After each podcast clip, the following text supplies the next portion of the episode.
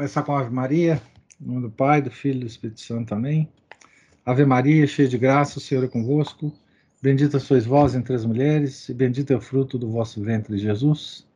Santa Maria, Mãe de Deus, rogai por nós, pecadores, agora e na hora de nossa morte, amém.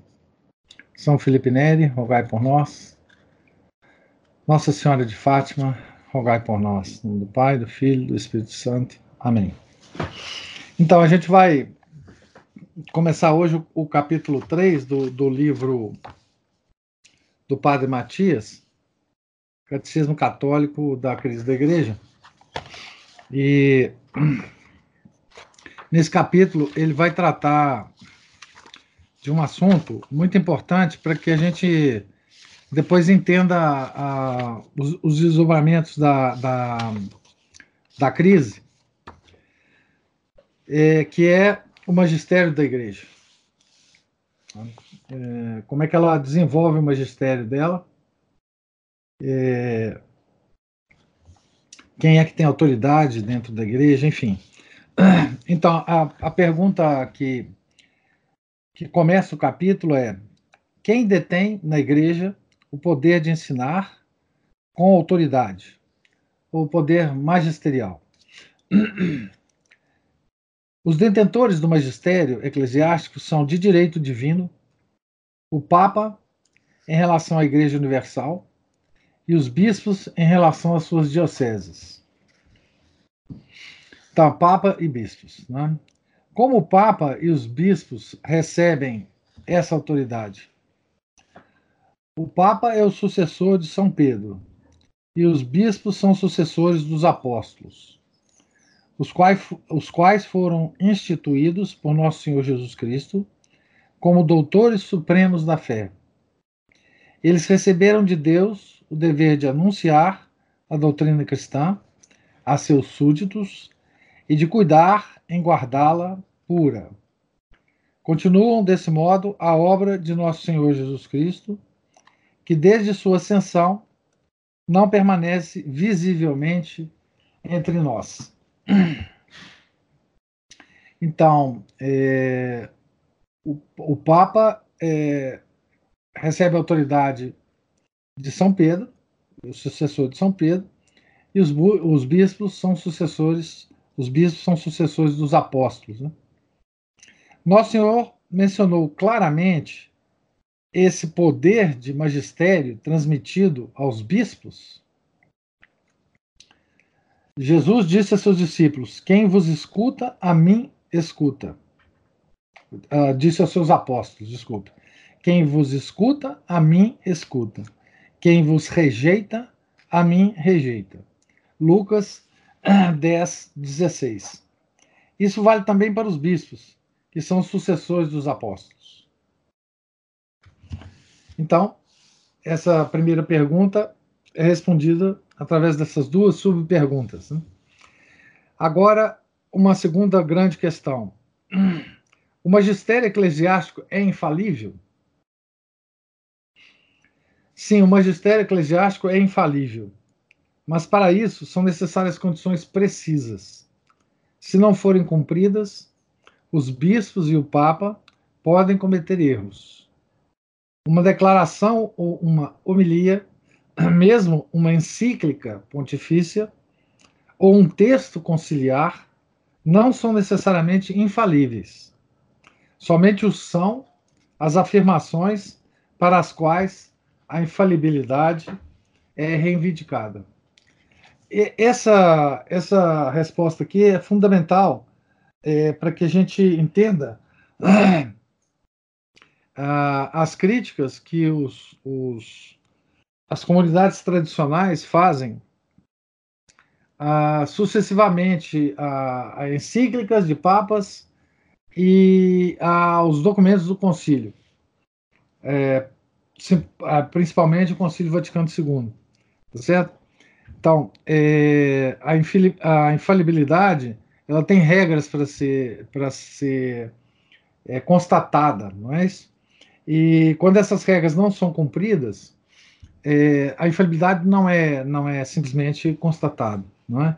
E você então pode não só pode fazer crítica, como pode também não cumprir aquelas determinações que estão ali naquela, naquela, naquele documento, né? É, enfim.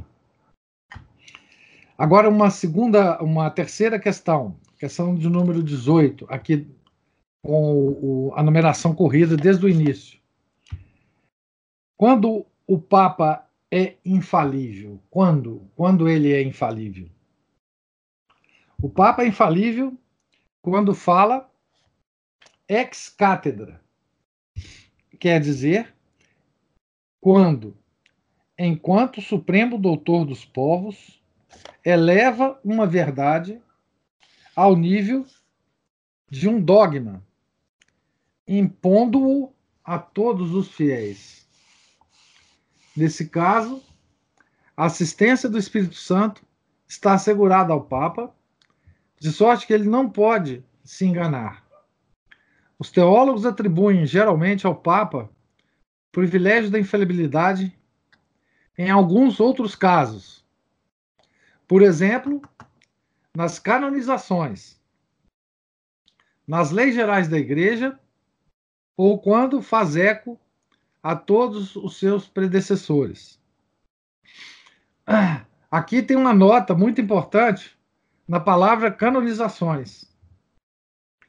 Diz o seguinte: ao menos as canonizações anteriores a 1983.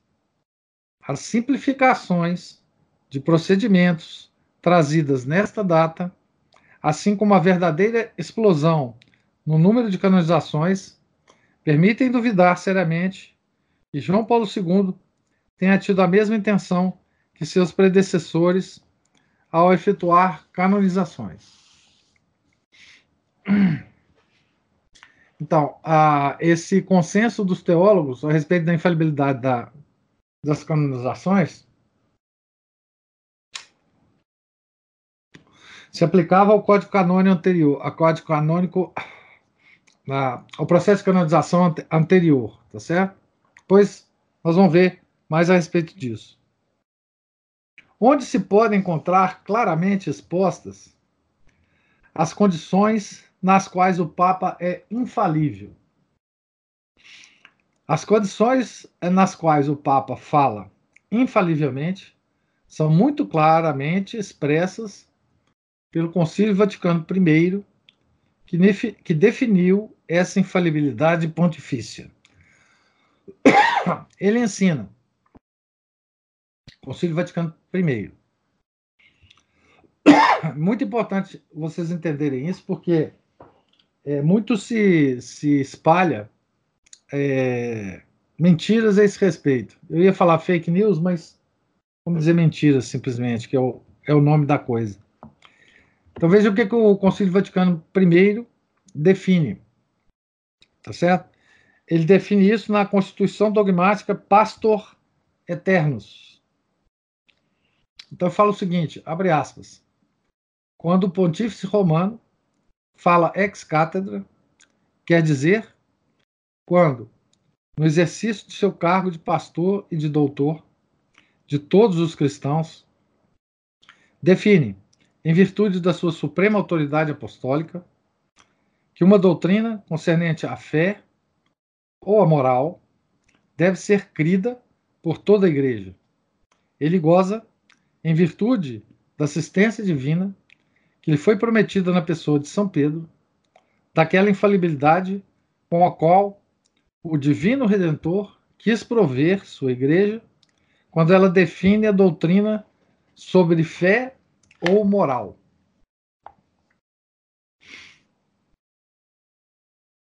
Então, uma pergunta em sequência.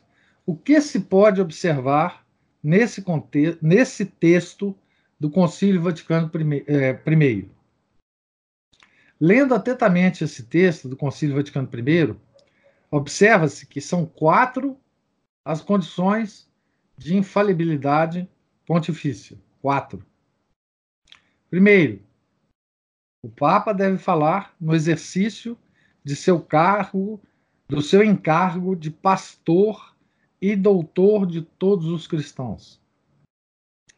Quer dizer, não enquanto doutor privado, mas como chefe da igreja, engajando explicitamente sua autoridade apostólica, recebida imediatamente de Cristo.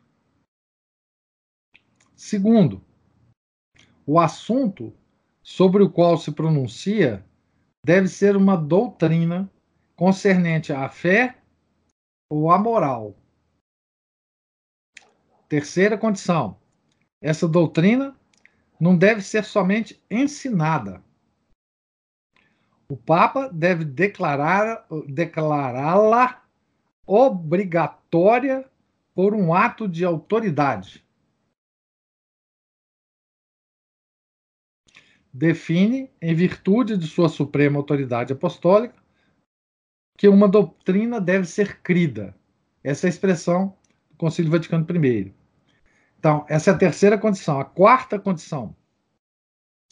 Essa vontade deve obrigar, de, de obrigar deve ser dirigida a toda a igreja.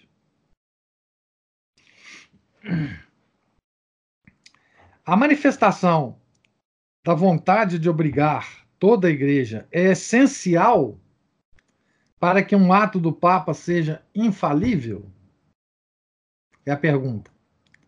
Sim, a manifestação pelo Papa de sua vontade de obrigar toda a igreja a crer, a crer em tal ponto de doutrina ou de moral é necessária para que a infalibilidade esteja engajada. Este ato de autoridade é mesmo o elemento essencial da definição ex cátedra. Ex cátedra é uma expressão latina que diz proveniente da cadeira de Pedro, ex cátedra. Como o Papa manifesta essa vontade de obrigar? Então, como é que ele faz para manifestar essa vontade, né? O Papa manifesta sua vontade de tornar uma doutrina obrigatória na Igreja, declarando explicitamente que aqueles que a recusam não têm mais a fé católica, estão, portanto, fora da Igreja. É simples assim. É direto assim. Como a igreja sempre foi. Né?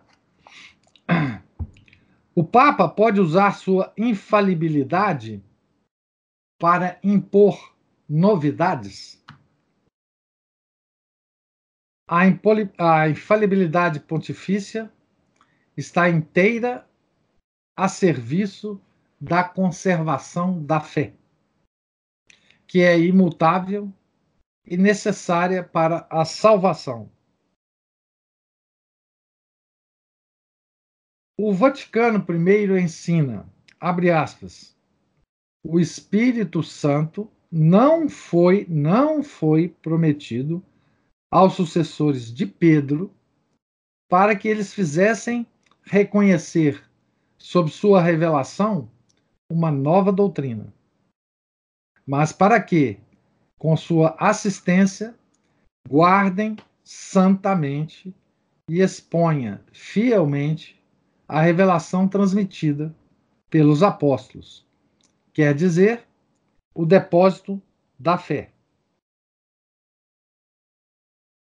A definição solene, infalível, de uma verdade de fé é frequente? Resposta: A definição solene de uma verdade de fé não é muito frequente. Muitos papas nunca utilizaram esse poder. Houve somente um caso desse gênero no século XX. A definição do dogma da Assunção da Virgem Maria ao céu, pelo Papa Pio XII, em 1 de novembro de 1950.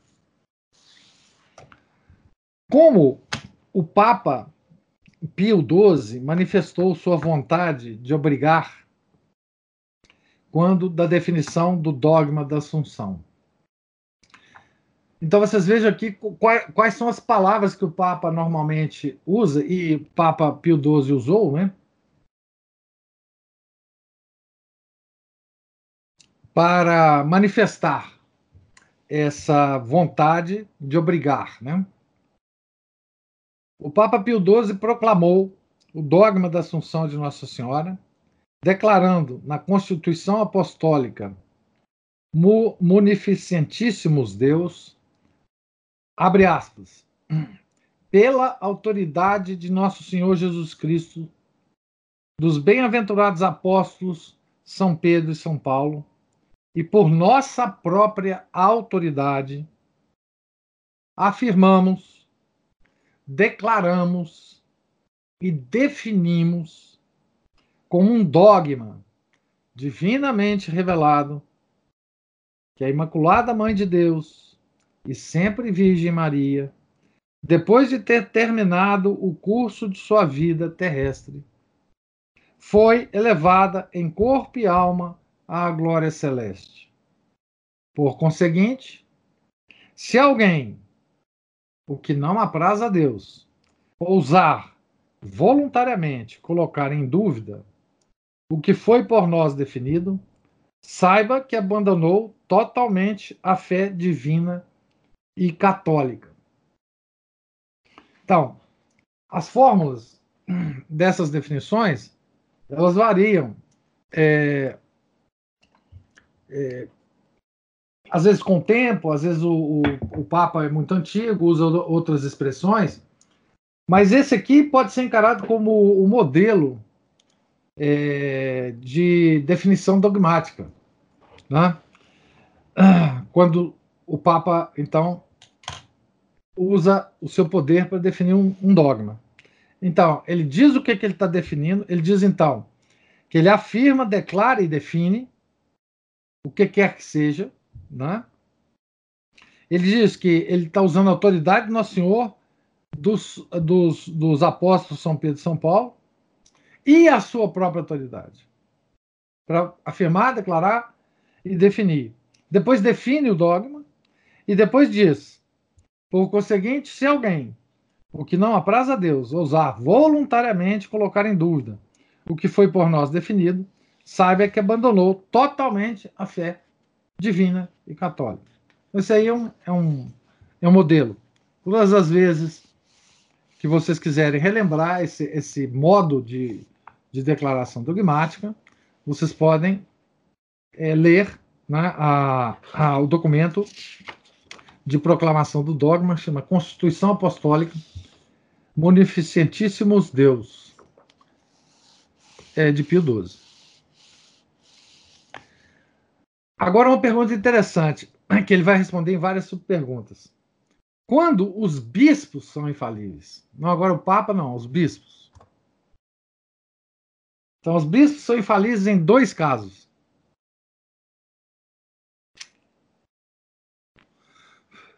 quando proclamam solenemente uma verdade de fé num concílio ecumênico em união com o Papa, seu chefe supremo. Aqui tem uma definição do concílio ecumênico. Um concílio ecumênico é um concílio de toda a igreja cujos decretos valem para a igreja universal. Ecumênico significa geral, no caso contrário, fala-se de concílio particular ou de sínodo. Este só compreende os bispos de uma certa parte da igreja e suas decisões desculpem, e suas decisões só valem para essa parte.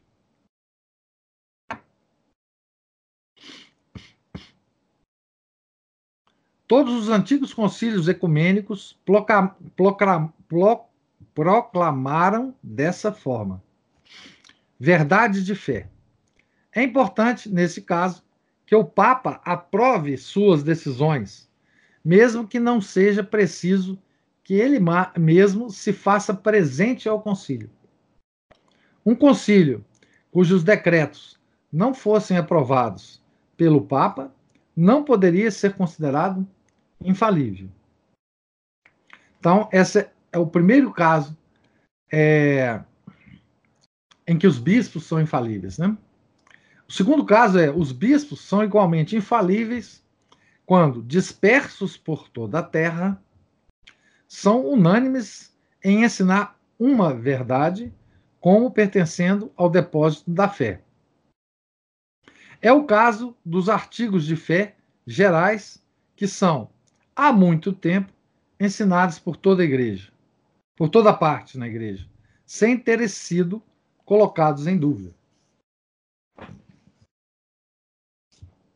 Então, aqui o critério é ensinado a mesma coisa por todos os bispos da face da terra e que estão há muito tempo sendo é, proclamados é, e que nunca ninguém colocou em dúvida essas verdades. Como se chamam esses dois modos de infalibilidade dos bispos? Uma, uma afirmação infalível feita pelo Papa ou por um concílio é chamada julgamento solene. É um ato do magistério extraordinário ou solene da Igreja. A transmissão infalível da fé pelos bispos dispersos chama-se, ao contrário, magistério ordinário universal. Por vezes, abreviado MOU. Magistério ordinário universal. Então, tem o magistério extraordinário e o magistério ordinário universal. Um só modo de infalibilidade não bastaria? Por que existem dois? Num tempo normal, o ensinamento comum dos bispos, ou o magistério ordinário universal, é suficiente para conhecer com clareza as verdades da fé. Mas em tempos de crise, quando os bispos se opõem entre si ou são negligentes em utilizar sua autoridade para lembrar aos fiéis, obviamente, né, a verdade revelada, não se pode mais recorrer a esse critério. Para resolver a crise, é necessário um ato do magistério extraordinário, isto é, um julgamento solene pronunciado por um concílio ou por um papa. Pode dar um exemplo disso? É? Tem vários exemplos, né? Ele vai dar aqui o, o mais. Talvez o mais importante, né? Todos os cristãos criam, com, com certeza, na presença real do corpo e do sangue de Nosso Senhor no sacramento da Eucaristia, muito antes que isso fosse solenemente definido. Isso era ensinado na igreja inteira como uma verdade de fé. No entanto, a negação dessa verdade pelos protestantes tornou necessária a definição solene pelo Concílio de Trento. De fato, os ataques dos hereges são, com frequência, para a Igreja, ocasião de definir solenemente uma verdade. Então vocês vejam o seguinte, que a presença real, ela foi crida por toda a Igreja Universal até o século XVI. Portanto, essa é uma verdade absolutamente comum é, que toda a igreja comungava dela, né? por 16 séculos continuamente. É, portanto, a igreja nunca pensou numa definição dogmática a esse respeito. Todos os bispos ensinavam a mesma coisa, todos os católicos é, criam a mesma coisa, todo mundo praticava a mesma coisa em relação a isso. Não? Né? Até que os hereges protestantes começaram a negar isto. Então, veja bem, é, quem primeiro negou a presença real foram os protestantes.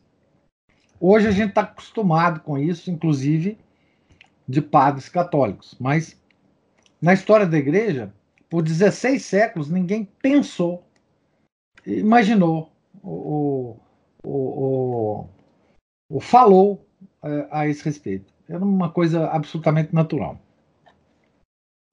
Então, por isso é que o magistério ordinário universal, nesse momento, ele não foi suficiente para que essa verdade continuasse sendo mantida. Então, precisou de um concílio ecumênico. Né? Qual é a vantagem de um julgamento solene em relação ao magistério ordinário universal?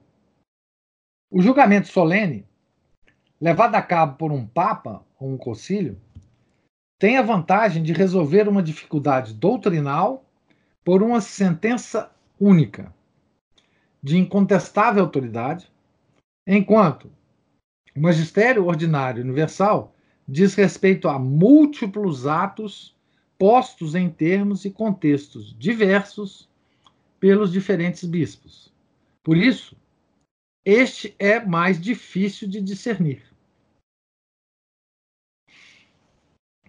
O que é precisamente o magistério ordinário universal? Pio XI dá a seguinte definição. Abre aspas. Isso aqui, essa definição do Pio XI aparece numa carta que ele envia ao arcebispo de Munique em 21 de dezembro. Desculpe, gente, é Pio IX, tá? Então, a carta do, do, do Papa Pio IX ao arcebispo de Munique, em 21 de dezembro de 1863. O magistério ordinário universal é o que o magistério ordinário de toda a igreja dispersa pelo mundo inteiro transmite como divinamente revelado e que, por conseguinte, é guardado por um consenso unânime dos teólogos católicos pertencente à fé.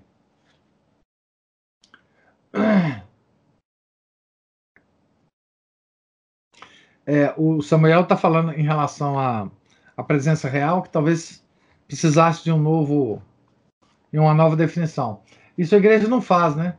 Ela não, ela não define um, um, um dogma que ela já definiu. O que ela pode fazer é reforçar a, aplicação do dogma anterior, né? o que ela também não, tá, não parece estar com vontade de fazer agora. Né? Então, está pegando a, a, definição do Pio IX. Né? O que essa definição manifesta? Essa definição manifesta que o ensinamento universal dos bispos apenas é infalível em certas condições, como vimos para o Papa. Pergunta agora: para que um ponto de doutrina, se, para que um ponto de doutrina seja infalivelmente certo, em virtude do magistério ordinário universal, não basta que todos os bispos do mundo estejam, num dado momento, concordes em aceitá-lo?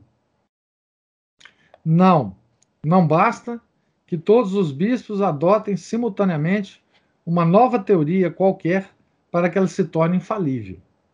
A infalibilidade do magistério ordinário universal apenas se aplica a uma verdade no tocante à fé e à moral. Que os bispos ensinem com autoridade. O que é próprio do magistério, né? Ensinar com autoridade. De modo uni universalmente unânime como divinamente revelado aos apóstolos, ou necessária para guardar o depósito da fé, portanto, imutável e obrigatório. Se essas condições não são preenchidas, não há infalibilidade. Somente uma doutrina que os bispos ensinem como revelada aos apóstolos e como transmitida até nossos dias pela tradição, pode então gozar da infalibilidade do magistério ordinário universal? Sim, só uma verdade que os bispos são unânimes em ensinar com autoridade, como pertencente ao depósito da fé, ou como necessariamente ligado a este, pode estar garantida pela infalibilidade do magistério ordinário. Ou seja, aqui vocês veem que a exigência de que o que se ensina, o que os bispos ensinam, estejam, esteja é, ou pertença ao depósito da fé. Tá certo? Ao depósito que a igreja é a, a custodiadora desse depósito. Tá certo? Então, nada que o bispo ensine, mesmo que universalmente, mas que seja uma coisa nova, contrária ao depósito da fé, é, essa coisa não pode ser infalível. Por exemplo, se os bispos, é, Deus queira que não, né? É, passarem a ensinar agora, universalmente, o que não é uma coisa muito louca de pensar, que nós devemos ter em todas as igrejas a imagem da Pachamama do lado do sacrário, imagine que todos os bispos da igreja vão ensinar isso, tá certo? Isso não quer dizer que isso seja um ato infalível e que a gente deva seguir esse ato ou obedecer a isso, tá certo? Porque isso não tem nenhuma ligação com a tradição da igreja.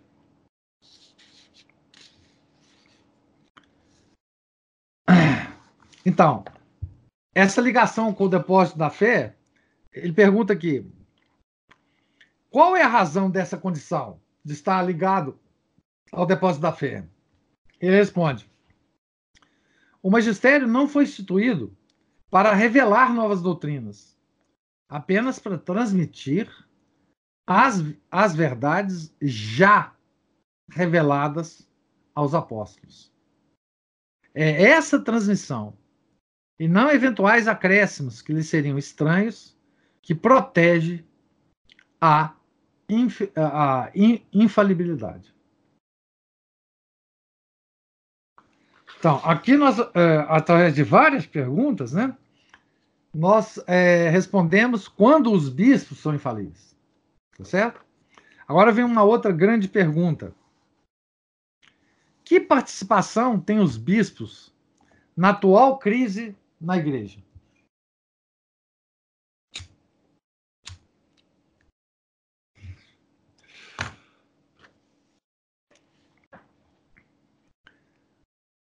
A crise, abre aspas, a crise na igreja é uma crise de bispos, fecha aspas, disse o cardeal Sepper.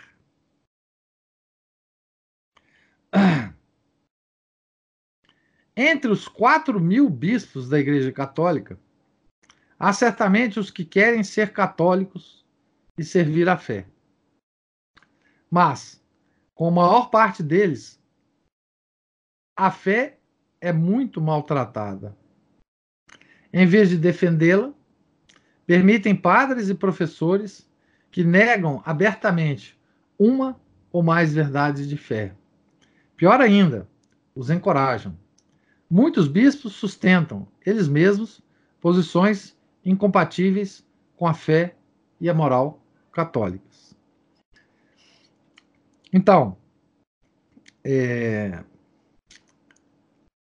a, a crise da igreja chega até os fiéis é, através dos bispos.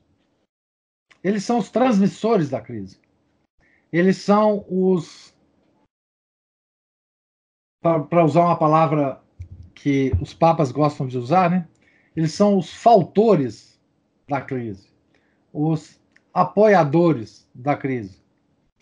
Eles é que, então, fazem chegar a, aos fiéis através dos padres e das homilias dos padres, do, comportamento dos padres, fazem chegar aos seminaristas nos seminários através dos professores dos seminários que os bispos têm que aprovar, ou seja, só pode ser um professor do seminário com aprovação do bispo, tá certo?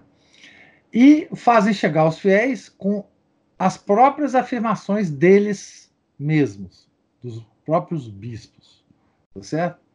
Então, nada que pudesse, nada que fosse proclamado erradamente é, pelo Papa, né, é, poderia chegar a nós, fiéis católicos, não fosse essa transmissão pelos bispos. Tá certo? Pode-se citar alguns exemplos? Na França, o cardeal Lustiger, arcebispo de Paris, falecido em 2007, dizia publicamente que os judeus não precisam se converter ao cristianismo. O proselitismo com eles não teria nenhum sentido. Portanto, o bispo de Paris estava simplesmente dizendo o seguinte: olha, a igreja não tem que ficar tentando converter os judeus, porque é, é, provavelmente ele acreditava que os judeus também já, já, já te, na própria religião deles, praticando a própria religião deles, uh, seriam salvos. Negando o dogma é, de que fora da igreja não há salvação. Né? Outro exemplo, de modo análogo, Monsenhor Doré, arcebispo de Estrasburgo e antigo decano da Faculdade de Teologia do Instituto Católico de Paris.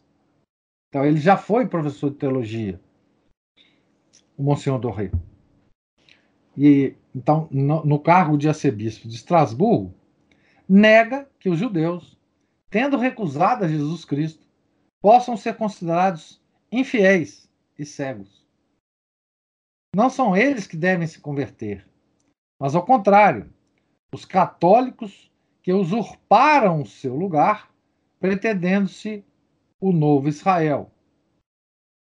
Olha que absurdo. Aqui nós estamos ouvindo do arcebispo de Estrasburgo. Tá certo? É isso mesmo que vocês entenderam. Ah, é, nós, a igreja, é, fundada por nosso Senhor Jesus Cristo, que veio trazer para nós o Novo Testamento, o novo acordo entre o povo de Deus e o próprio Deus, nós é que deveríamos ser, é, é, é enfim, é, acusados né, por usurpar o lugar do povo eleito judeu, tá certo? É, e, e, chamando a nós mesmos de novo Israel, a nova aliança, não é? Então esse bispo aqui, ele, é, enfim, ele está fora da igreja há muito tempo, né, com essa afirmação. Podem-se citar outros exemplo, exemplos de bispos traindo a fé católica? São, infelizmente, abundantes esses exemplos. Né? Em 2001, a Comissão Doutrinal dos Bispos da França, Comissão Doutrinal da CNBB da França, né? encorajou publicamente a leitura da Bíblia das edições Bayar, sublinhando sua fidelidade profunda à revelação divina. Fecha aspas. Sua fidelidade profunda à revelação divina, entre aspas. Né? Ora, essa edição da Bíblia nega a historicidade dos fatos descritos nos evangelhos. Então, voltamos àquela, àquela história de considerar que as coisas que são descritas no Evangelho não se passaram exatamente daquela forma. Uh, algumas figuras são míticas, outras situações são mal mal interpretadas, mal escritas, e outras situações simplesmente são mentiras que os apóstolos então tentaram, o que os evangelistas tentaram nos, nos pregar. Essa Bíblia da, das edições Baiar, que diz exatamente o que eu acabei de falar, era recomendada, era recomendada pela Comissão Doutrinal dos Bispos da França. Ou seja, os bispos da França estavam sugerindo os fiéis franceses a lerem esta Bíblia, que nega a, a historicidade dos fatos descritos é, nos evangelhos.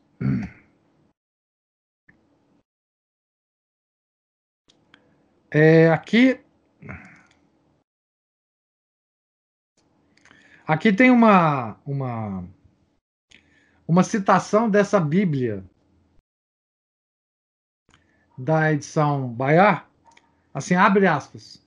Os primeiros cristãos se interessam mais no Cristo da fé do que no Jesus da história.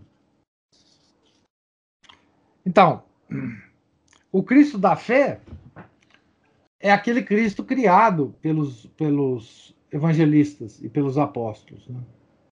essa figura que hoje a gente acha que foi um Cristo histórico, né, que fez milagres, que, que ressuscitou pessoas, que curou leprosos, curou, curou cegos, curou paralíticos, é, que fez o, a, o milagre da, na multiplicação dos pães e dos peixes, que expulsou demônios, que depois morreu na cruz por nós, que depois ressuscitou. Bom, isso tudo é uma historinha que os apóstolos tentaram nos impingir.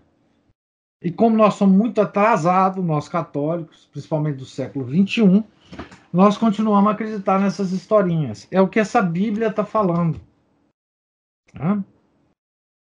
Da edição Baiá. Tá? Então, esse, isso é ensino, não é de um bispo, é da Comissão Doutrinal dos Bispos da França. Essa comissão, é, pelo nome dela, provavelmente vai tratar da doutrina católica, não é isso?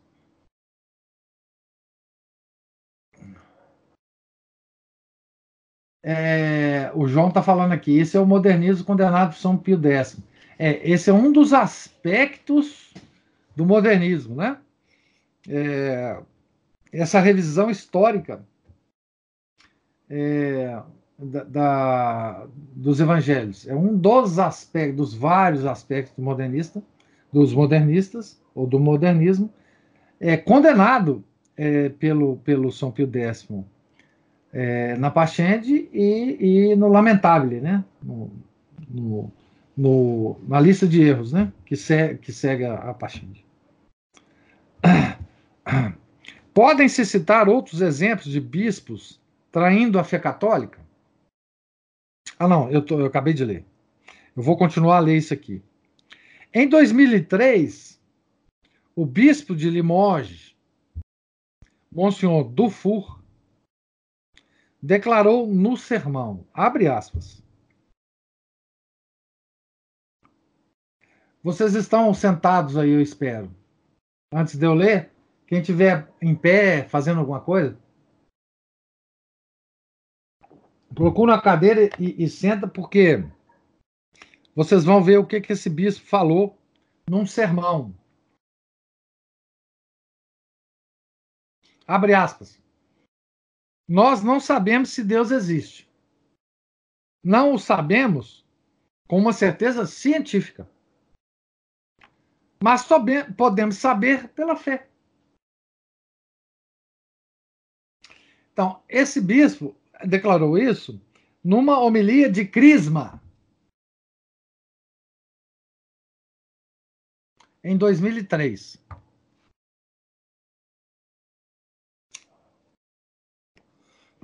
Então, o que ele está falando aqui é que a ciência já provou que Deus não existe. Eu não sei se vocês sabiam disso, mas o bispo aqui está nos dando essa informação. Nós temos uma certeza científica que Deus não existe. Mas, apesar disso, nós podemos nos enganar, assim, alegremente, é, e fingir que nós acreditamos nele. Isso aqui ele está chamando de fé. Esse fingimento que nós temos. É, nós todos temos, de acreditar numa coisa que a ciência já provou que não é verdade. Hum? Aqui vocês veem é, como é que esses. Eu não vou usar nenhuma palavra mais pesada, mas como é que esses indivíduos que se revestem da autoridade de sucessores do, dos apóstolos usam, é, inclusive, o que eles não sabem, o que é a ciência. Né? A ciência nunca teve e nunca terá uma certeza, uma certeza definitiva de nada. Nada. Tá certo? Nada. Nada. Nada, nada, nada. É, é uma atividade que isto que eu acabei de falar é o, é o motor da atividade científica. Tá? Então, esse indivíduo, ele está dizendo o seguinte: a ciência, ela não provou, por exemplo, que não existe geração espontânea. O Pasteur não provou isso. Uh, não, não, não só é, provou isso, mas é, também não, não, não a ciência não, não, provou que alguns medicamentos fazem mal, outros fazem bem para a saúde. Não, não é isso que ele quer dizer, não. Não é essa ciênciazinha que a gente é, normalmente é, liga com, com laboratórios de pesquisa, cientistas. Não. A, a ciência provou que Deus não existe. Tá certo? Já tem uma definição científica para esse indivíduo aqui de que Deus não existe. Mas que nós podemos é, fingir. Fingir que, que Deus existe. Tá certo? Então fecha aspas aí para o, o, esse indivíduo. Ora, São Paulo e a igreja ensinam que a existência de Deus pode ser conhecida com certeza pela razão, mesmo sem a fé. É, São Paulo e a igreja ensinam. É, São Tomás de Aquino é, mostrou para nós cinco, cinco maneiras de provar a existência de Deus sem recorrer a nenhum, a nenhum, a nenhum dogma, a nenhuma crença é, religiosa de nenhuma natureza, não é isso? Mas o indivíduo aqui né, ainda afirma isso. Aqui tem uma nota dizendo assim: é, ele, ele vai citar aqui a Constituição é, Dei Filhos do Concílio Vaticano I. Abre aspas. Se alguém disser que Deus, único e verdadeiro, nosso Criador e Mestre, não pode ser conhecido, com certeza, pela luz natural da razão humana, por meio das coisas que foram criadas, seja anátema. Então, esse bispo já está aneta, anatematizado pelo Concílio Vaticano I.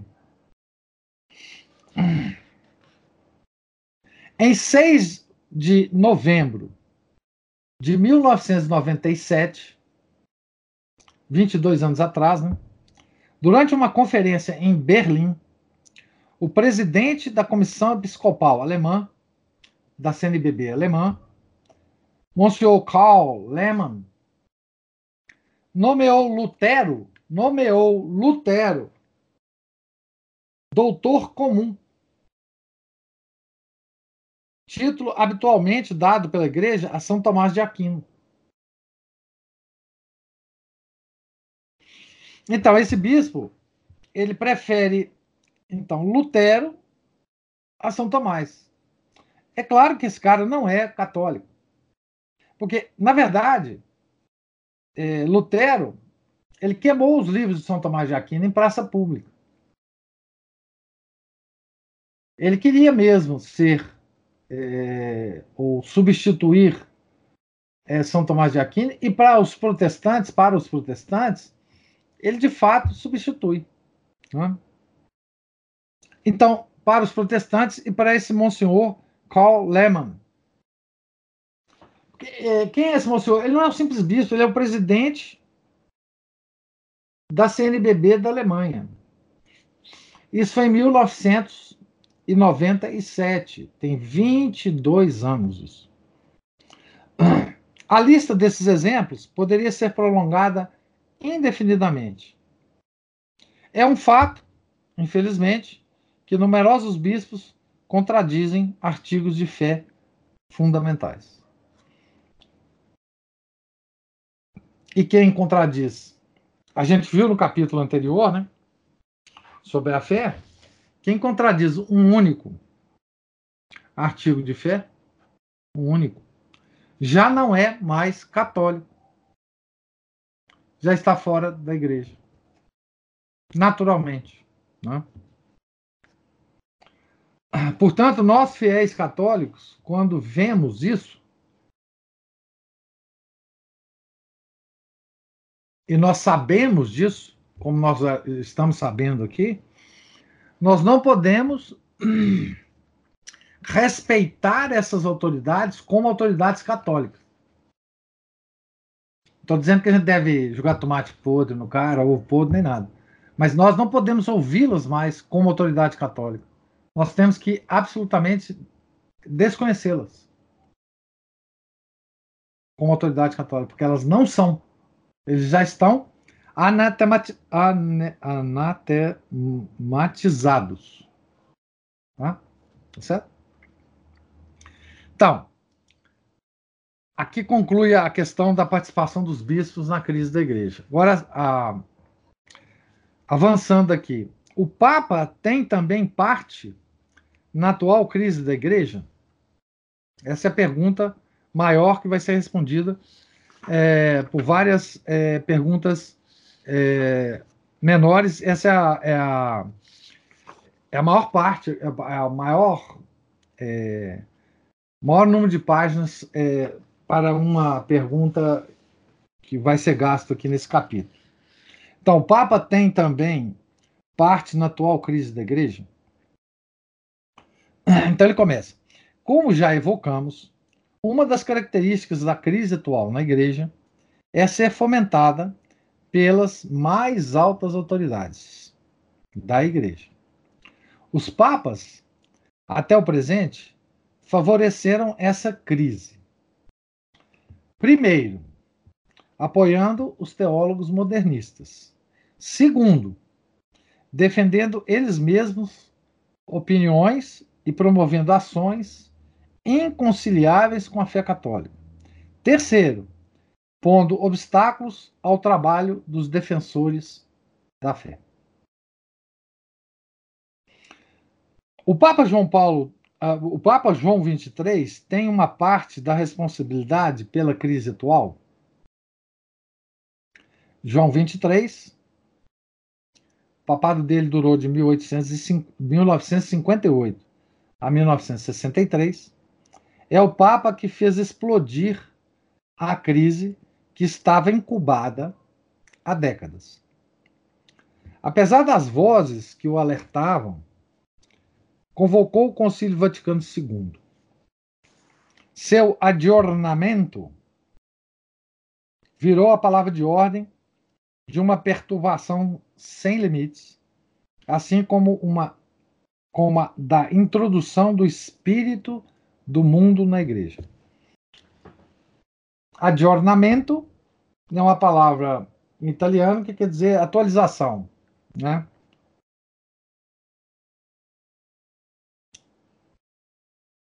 Pode-se verdadeiramente. Ah, aqui ele fala sobre a crise que estava incubada há décadas. Então a gente viu, quem acompanhou ah, os estudos de, do modernismo do século, do liberalismo e do modernismo do século XIX, até o início do século XX, é, no clube de leitura, quando a gente começou, né? Eu vou retomar essa coisa no, nas, nas atividades de férias agora de fevereiro, que eu já tinha anunciado. Mas quem já fez esse estudo sabe que o século XIX e, me, e metade do século XX, do ponto de vista da igreja, eh, os modernistas prepararam a igreja para uma revolução. Né? E o Papa Pio XII ele foi ele foi instado a, a, a convocar um concílio. Esse, esse concílio Vaticano II ele já estava nos planos da igreja, porque o concílio Vaticano I não terminou por causa da guerra de 1870, a guerra franco-prussiana. Então, é, é, sempre existiu na igreja um, uma vontade de terminar o Concílio Vaticano I. Só que ah, os papas eles perceberam, depois de São Pio X, a invasão do modernismo na igreja. E todos eles, até João 23, tiveram o juízo de não convocar o concílio, justamente porque, se fosse convocado o concílio, os modernistas iam tomar conta do concílio, e ao invés de fazer uma um, uma finalização gloriosa do, do Concílio Vaticano I, eles iam fazer um, uma, uma revolução na igreja, como de fato aconteceu, tá certo? Então, a crise do Concílio Vaticano II, ela estava então incubada há décadas. Quando João XXIII mencionou que ia convocar um concílio, todo mundo foi a ele falando: olha, não faça, não, não, porque isso aí não vai, não vai dar certo, vai ser uma destruição da igreja, enfim. Mas ele tocou o negócio para frente. Pode-se verdadeiramente repreender João 23 pela, pela convocação do Vaticano II? A resposta: mais ainda do que pela convocação em si, deve-se repreender em João 23 a finalidade e o espírito dessa convocação. No discurso de abertura do concílio, João 23, depois de ter lembrado que a igreja nunca deixou de condenar os erros, continuou. Abre aspas. Mas hoje, a esposa de Cristo prefere recorrer ao remédio da misericórdia, de preferência brandir as, alma, as armas da severidade. Olha que bonito. Não é bonito? Prefere recorrer ao remédio da misericórdia, de preferência brandir as armas é, da severidade. Ela pensa, a igreja, que em vez de condenar responder melhor às necessidades de nossa época, colocando mais em destaque as riquezas da sua doutrina. Claro, não faltam doutrinas e opiniões falsas, perigos contra que se deve alertar e que se devem rejeitar.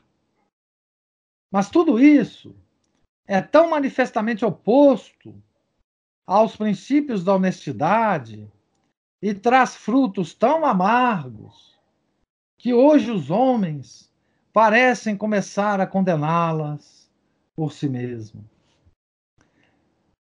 Ou seja, condenar as falsas doutrinas. O João 23, então, estava dizendo que existem muitas falsas doutrinas, mas como todo mundo é honesto, todo mundo quer salvar mesmo a igreja dessas falsas doutrinas, a igreja mesma não precisa preocupar com elas. Os próprios homens estão começando a condená-las por si mesmos. As armas da misericórdia, as, como é que ele fala aqui? O remédio da misericórdia. Lembra bem essa, essa misericórdia, né?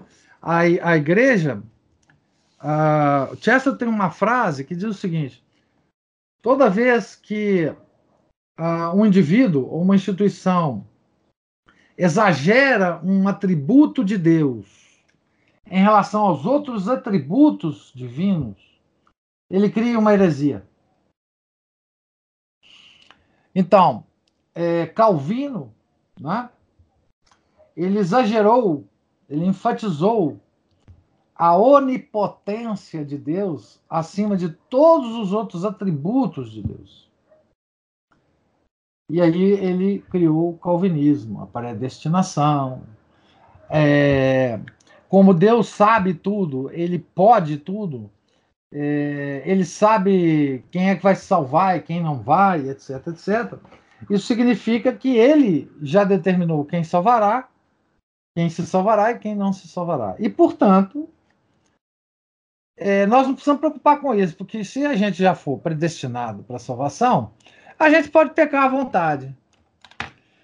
E por outra, quem for é, predestinado à danação, não tem jeito. Pode fazer a penitência que quiser, pode fazer as obras que quiser, que não vai sair dessa. Então, a Igreja do Concílio Vaticano II, ela enfatizou um atributo de Deus, a infinita misericórdia de Deus. Em nome dessa infinita misericórdia de Deus, é, várias coisas se propagaram na igreja que não, não é verdade. Né? A primeira delas é que, baseado nessa infinita misericórdia de Deus, ora, se Deus é infinitamente misericordioso, ele não vai querer ninguém no inferno. Tá certo? Então, a, existe um, um, teólogo muito influente no, no, modernismo, chama von Balthasar, que ele diz o seguinte: o inferno, ele dizia o seguinte: o inferno existe, mas está vazio. Bom, depois do Balthasar, é, a moda agora é, é, é dizer que o inferno não existe. Ora, se você exagera a, o atributo misericórdia de Deus, é muito lógico que você conclua que o, o inferno não existe. Tá certo? Porque ele é infinitamente misericordioso. A gente, a gente conhece misericórdia, é, vestígios de misericórdia nos seres humanos, né? Mas um, um, ser que é infinitamente misericordioso, você vai pensar, poxa, não é possível que ele vai mandar a alma para o inferno eternamente. Né? Então, o inferno não existe. Nós temos a Santa da Misericórdia hoje em dia na, na igreja também, né? Nós temos o Domingo da Misericórdia. É? E a misericórdia ela tomou conta é, de todo o, o, imaginário católico. Tá certo? Então, todos nós nos salvaremos em nome dessa misericórdia. Não é isso? É, isso é característica mesmo do erro é, vocês estão vendo aqui, é, não só do João 23, mas outros vão falar sobre isso. O Papa João Paulo II vai, vai inclusive canonizar uma santa da misericórdia. Né? O Papa opunha-se também aos profetas de desgraças e pensava que os erros desapareceriam por si mesmos, como neblina sobre o sol isso é expressão do próprio João 23. Dentre esses profetas de desgraças, tá certo? Aliás, em nome dessa acusação de profetas de desgraças, é que João 23 não quis revelar o terceiro segredo de Fátima. Ou seja, certamente ele incluía, no meio desses profetas de desgraças, os pastorzinhos de Fátima, irmã Lúcia, que estava viva na época, e provavelmente Nossa Senhora. Porque a Nossa Senhora não estava falando coisa boa nesse, nesse terceiro segredo. Né? Nós estamos vendo lá no clube de leitura sobre o terceiro segredo.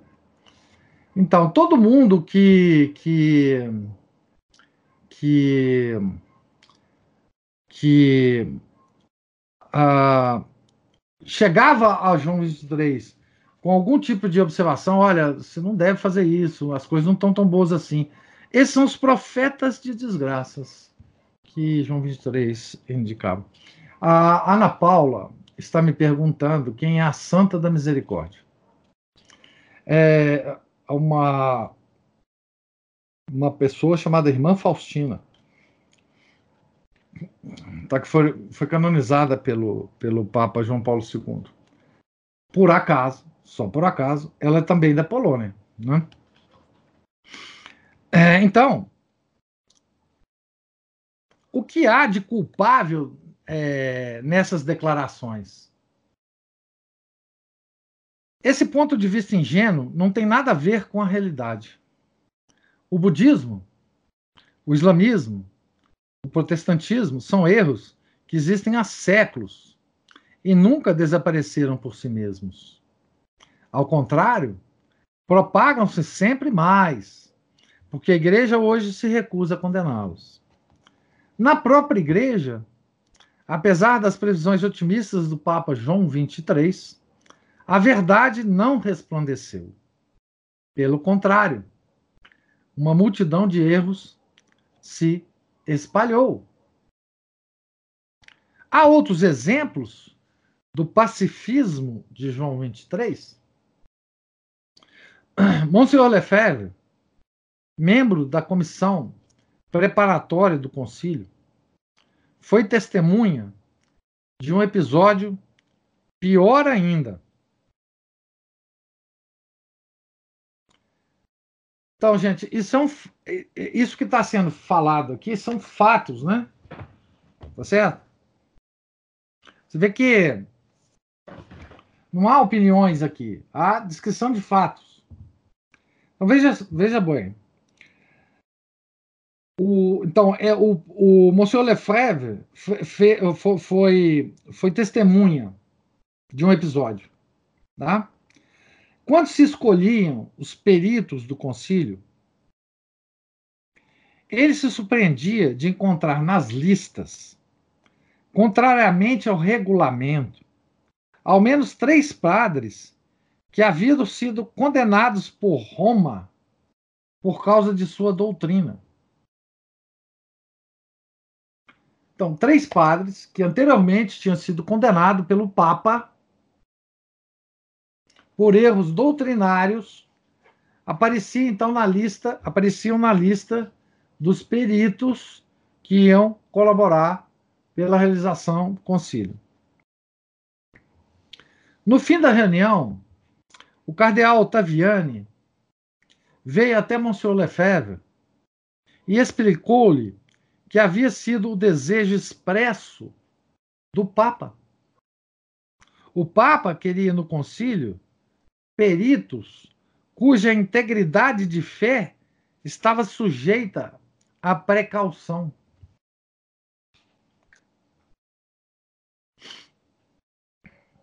Qual foi a atitude do seu sucessor, o Papa Paulo VI?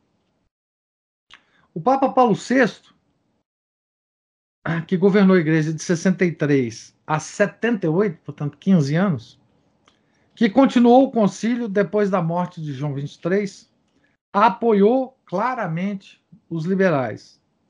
Nomeou quatro cardeais: Doffner, Suenens, Lercaro e H. H. Gianian moderadores do concílio. Os três primeiros eram liberais bem conhecidos. O quarto, uma personalidade marcante. Paulo VI não se opôs, durante o concílio, aos bispos liberais, notadamente durante o que estes chamaram de Semana Negra, em novembro de 1964, Paulo VI às vezes freou os liberais extremistas, mas geralmente favoreceu os liberais moderados. Em 7 de dezembro de 1965, declarou aos bispos reunidos para o encerramento do concílio. Essa declaração eu já eu já algumas vezes já comentei com vocês nas nossas reuniões Não sei se todo mundo aqui já, já ouviu.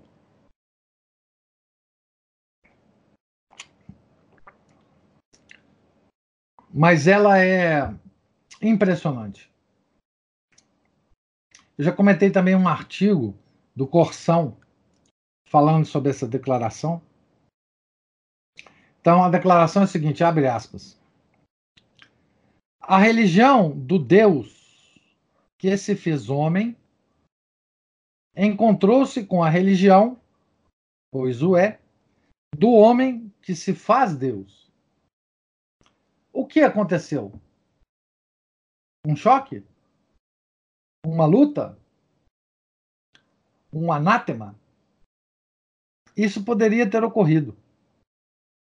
Mas não aconteceu. A velha história do samaritano foi o modelo da espiritualidade do concílio. Uma simpatia sem limites invadiu todo inteiro. A descoberta das necessidades humanas, e elas são tanto maiores quanto o filho da terra se faz maior, absorveu a atenção do nosso sínodo. Reconhecei-lhe ao menos esse mérito, vós humanistas modernos, que renunciais à transcendência das coisas supremas, e saber reconhecer nosso novo humanismo nós também, mais que quaisquer outros, nós temos o culto do homem.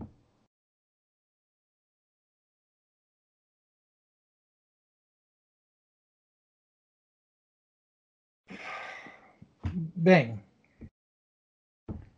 nem sei bem aonde começar aqui a, a, a comentar, mas assim, a religião do Deus que se fez homem encontrou-se com a religião do homem que se fez Deus. E, frente a esse encontro, o que, que aconteceu com o concílio? Ele diz aqui: uma simpatia sem limites invadiu-o todo inteiro. Ou seja, a igreja se encontrou com um herege, com um homem, um homem que pensa que é Deus, não é? Um homem que se faz Deus, é? Um homem que tem o culto de si mesmo, que despreza qualquer outra, outra transcendência, um homem imanente, é, que, que vive na imanência, e ele teve uma simpatia imensa por esse homem. Não é isso? É isso que o Papa está dizendo que aconteceu no concílio. Né? E mais, ele afirma o seguinte: Olha, vocês aí, homens que se fazem Deus, que ele chama aqui de humanistas, olha que nós temos, também somos humanistas, nós temos o culto do homem.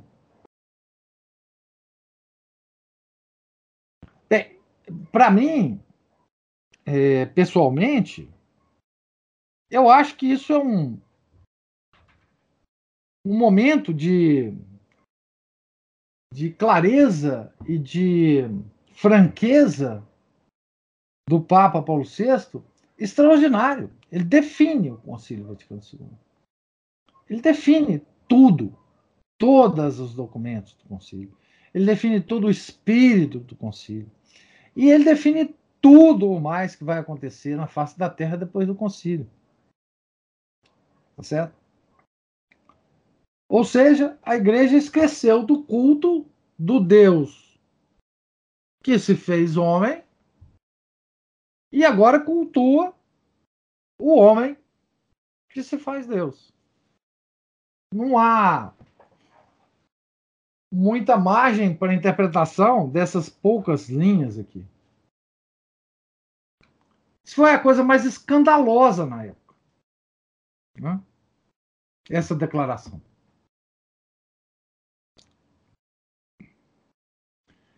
É, o que se deve pensar dessa declaração? Pode-se compará-la à ordem dada por São Pio X em sua primeira encíclica. Abre aspas. É preciso, por todos os meios e ao preço de todos os esforços, desarraigar inteiramente essa monstruosa e detestável iniquidade própria dos tempos em que vivemos, pela qual o homem se substitui a Deus. São Pio X falava assim. Então aqui tem uma nota que eu vou ler. São Pio X, encíclica e Supreme Apostolatus. O Santo Padre designava no passado como uma característica própria do anticristo o fato de que, abre aspas, o homem, com uma temeridade sem nome, usurpou o lugar do Criador, elevando-se acima de tudo o que carrega o nome de Deus. E a um tal ponto que, impotente para extinguir completamente em si a noção de Deus, ele se afasta do jugo de Sua Majestade e dedica-se a si mesmo o mundo visível como um templo, onde pretende receber as adorações de seus semelhantes. Tá certo? É isso que faz os humanistas. E é isso que o Paulo VI está dizendo que os humanistas agora não precisam mais criticar a igreja, porque nós também temos o culto do homem a partir dos documentos da, do concílio. Tá certo? De onde pode provir a ideia de culto do homem? Que é a última expressão né, do Paulo VI. A maçonaria, que tem por objetivo a destruição da igreja, prega o culto do homem. Ouvindo Paulo VI, os maçons devem ter saboreado seu triunfo. Não é exatamente as realizações dos planos que forjaram no século XIX?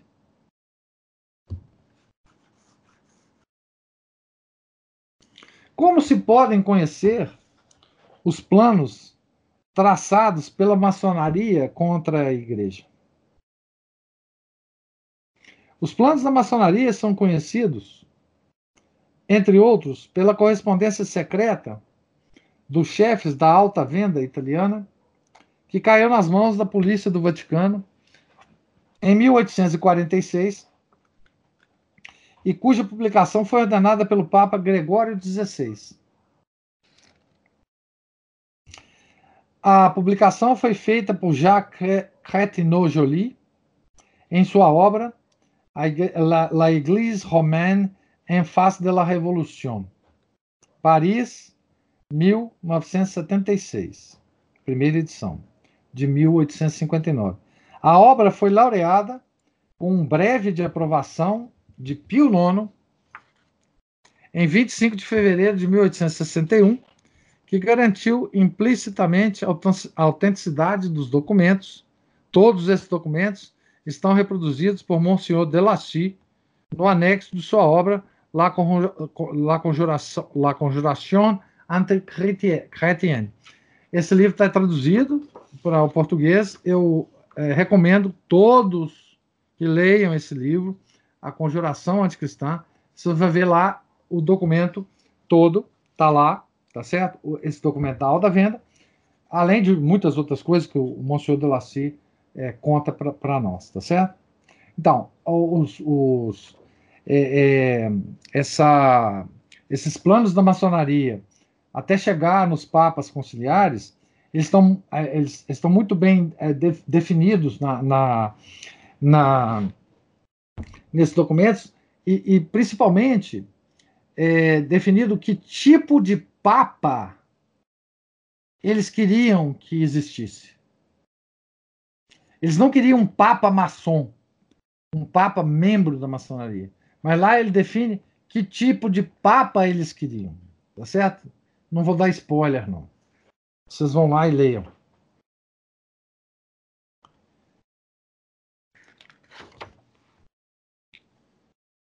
O que prevêem esses planos maçônicos? Eu acho que ele vai dar o spoiler aqui, mas vamos ver. A correspondência apreendida e publicada mostra que os maçons queriam tudo empreender para que um dia ele vai dar um spoiler aqui, viu, gente? Pudesse subir ao trono de Pedro o que chamavam de um Papa segundo nossas necessidades. E explicavam, abre aspas, esse pontífice, como a maior parte de seus contemporâneos, estará necessariamente mais ou menos imbuído dos princípios humanitários que iremos começar a colocar em circulação. Vós tereis pregado uma revolução em tiara e pluvial, andando com a cruz e o estandarte, uma revolução que não terá mais necessidade de ser enfurecida para colocar fogo nos quatro cantos da terra.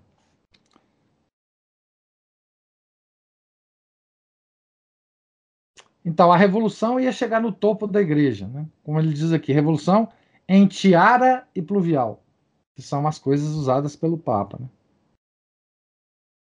Pode-se dizer verdadeiramente que Paulo VI foi esse Papa imbuído dos princípios humanitários? O hino seguinte, que foi entoado por Paulo VI, quando o homem pisou na lua, podia muito bem, muito bem convir a boca de um maçom. Então, gente, misericórdia aqui, mas eu vou ter que ler isso para vocês, tá? O hino. Que o Papa Paulo VI entoou quando o homem pisou na lua. Honra ao homem, ao pensamento, à ciência, à técnica, ao trabalho, à ousadia humana. Honra ao homem, rei da terra e agora príncipe dos céus.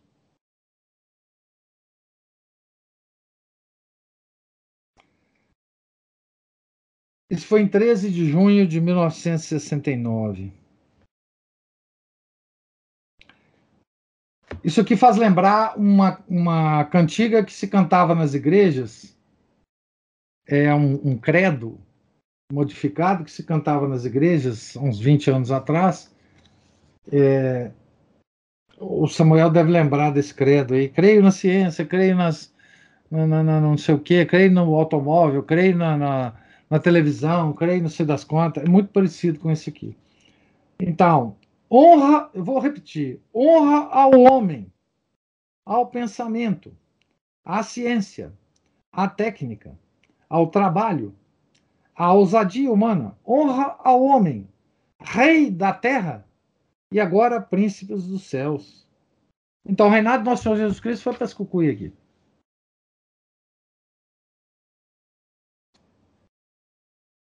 que o homem não só é rei da terra, como príncipe dos céus. Isso vindo da boca de um papa é uma coisa extraordinária. Paulo VI tem outras responsabilidades pela crise atual. Paulo VI foi também o papa que introduziu o novo rito da missa, cuja novicidade analisaremos em capítulo específico dessa obra. Então aguardem aí para a missa nova. O que é preciso assinalar ainda sobre Paulo VI. Foi sob o reinado de Paulo VI que começou a perseguição dos padres que queriam permanecer católicos e se recusavam a entregar os fiéis ao protestantismo, ao modernismo e à apostasia.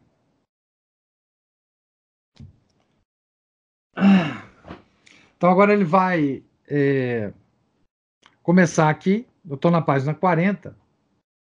Ele vai começar aqui, talvez dê para acabar essa questão ainda hoje, e nós paramos aqui nessa questão. Então vamos analisar o João Paulo II. A pergunta aqui é: João Paulo II não operou uma reestruturação?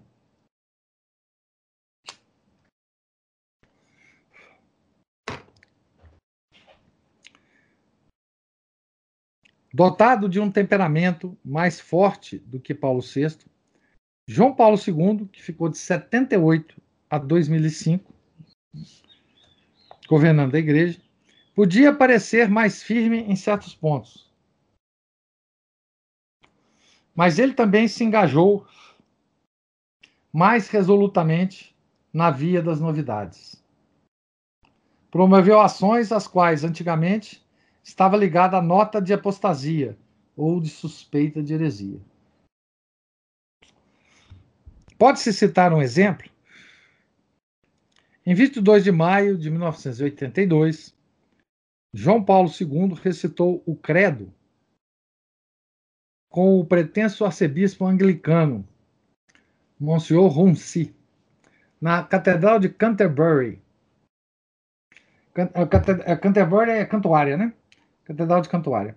Depois ainda deu a bênção com ele. O chefe anglicano estava vestido com todos os paramentos pontificiais, embora não passasse de um leigo, em razão da invalidade das ordens anglicanas.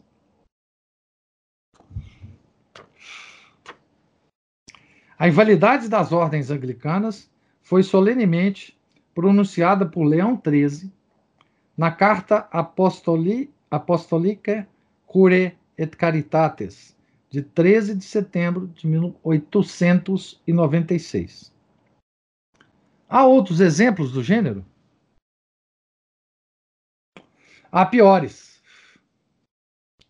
Em agosto de 1985, João Paulo II participou de um rito animista num bosque sagrado em Togo. Vocês acham que é o Papa Francisco que fez isso? É? Primeira vez?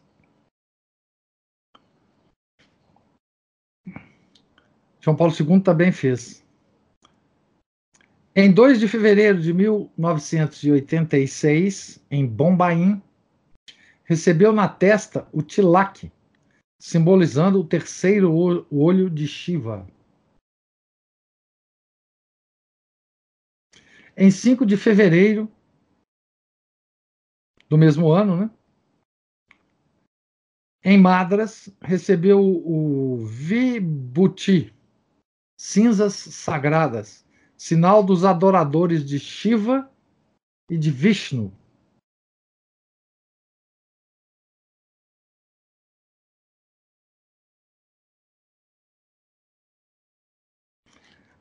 Até onde foi a cooperação do Papa com os falsos cultos? O triste ápice dessas atividades ocorreu na reunião de Assis, em 27 de outubro de 1986, o Papa havia convidado todas as religiões do mundo para vir rezar pela paz em Assis, cada um segundo o seu rito. As igrejas católicas foram postas à disposição para a celebração de ritos pagãos. Na igreja de São Pedro, fez-se mesmo entronizar uma estátua de Buda sobre o tabernáculo. Ficou do lado da, das hostes sagradas, né? Mas não é bom promover a paz e rezar nessa intenção? Não é a paz, mas a idolatria e a superstição que são más porque atentam gravemente contra a honra de Deus. Ora, uma boa intenção nunca pode permitir o cometimento ou o encorajamento de atos maus em si. João Paulo II parou por aí? Desde 1986, João Paulo II continuou a encorajar todos os anos as reuniões interreligiosas do tipo de Assis. Mas ele também continuou com os gestos espetaculares de apoio às falsas religiões. Em 14 de maio de 1999, beijou publicamente o Alcorão. A fotografia desse gesto, abundantemente espalhada nos países muçulmanos, somente pôde confortar os maometanos em sua falta, falsa religião. Bento XVI não anunciou um retorno à tradição? Bento XVI é, sem dúvida, mais favorável à tradição litúrgica do que João Paulo II. Deu mais liberdade à liturgia tradicional por seu moto próprio, de 7 de julho de 2007, apesar da oposição de, de numerosos bispos, notadamente na França e na Alemanha. Mas, se tem o coração tradicional, também recebeu uma formação modernista. Nos livros que escreveu quando era jovem teólogo, encontram-se numerosas afirmações contrárias à fé, por vezes no limite da heresia. Mesmo que aparentemente tenha mudado de opinião sobre alguns pontos, não desautorizou seus antigos erros. Seu livro A Fé Cristã Ontem e Hoje, por exemplo, ainda editado e vendido, coloca em questão, entre outras coisas, a divindade de Cristo.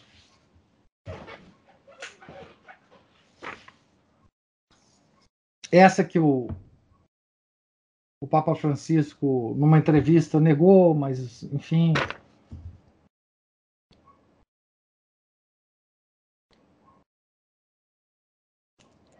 Bento XVI quer também salvar o concílio. Eh, Bento XVI era o, o Papa quando esse livro foi, foi escrito, né?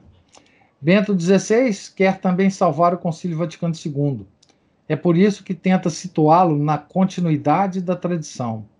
Veremos que isso é impossível. É a tal hermenêutica da continuidade que eu já comentei com vocês, né? Bento XVI promoveu gestos tão escandalosos quanto João Paulo II? O pontificado de Bento XVI apresenta-se mais sério do que o do seu predecessor. Apesar de tudo, já fez alguns atos que não são compatíveis com a fé católica. Na missa de Ezequias de João Paulo II, 11 dias antes de ser eleito Papa, o cardeal Ratzinger deu a comunhão na mão ao irmão Roger Schultz, de Taizé, sabendo que ele era protestante.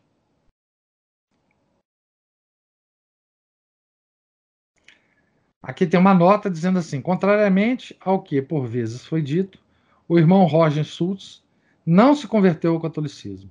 Seu sucessor no comando da comunidade de Taizé, irmão Aloá, negou em Lacroix, de 7 de setembro de 2006, abre aspas, as afirmações segundo as quais o fundador de Taizé se teria convertido ao catolicismo. Não, afirma irmão Aloá. Irmão Roger nunca se converteu ao catolicismo.